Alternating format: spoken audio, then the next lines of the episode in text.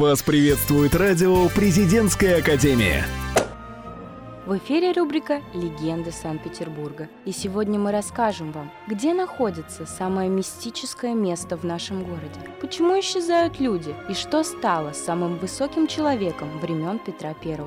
На университетской набережной в доме номер 3 расположен старейший музей России Кунсткамера. Она основана на базе личной коллекции редких предметов Петра I. Поначалу для привлечения посетителей всем мужчинам здесь бесплатно наливали рюмку водки. Но сейчас в это место стремятся попасть люди со всего мира. В Кунсткамере много всяких диковин, привезенных с разных концов света. Некоторые из них имеют свою необыкновенную историю, как, например, невзрачный экспонат дерева ту. По словам работников музея, на него забирался шаман во время ритуальных действий для общения с верхним ярусом мира. Старые музейные служители верили, когда сильный шаман залезал на верхушку этого дерева, он исчезал. Говорят, эту легенду уже в советские времена захотел проверить один атеист. Однако, забравшись на вершину, он пропал, и никто не смог выяснить причину его исчезновения. Вторая история про самый легендарный экспонат Кунсткамеры – скелет Гайдука-буржуа.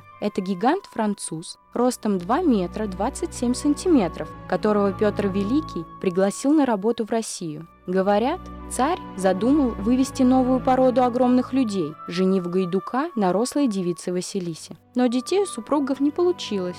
После смерти Гайдука Петр I велел содрать с француза кожу, набить ее соломой и выставить в кунсткамере. Одновременно сохранили детородный орган гиганта и его огромное сердце. В настоящее время они хранятся в сейфе у антропологов.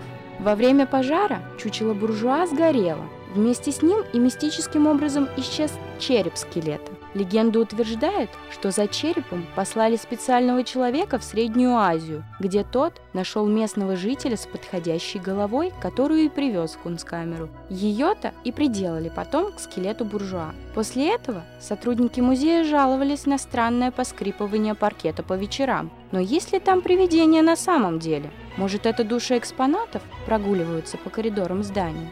С вами была Анна Павлова. До новых встреч!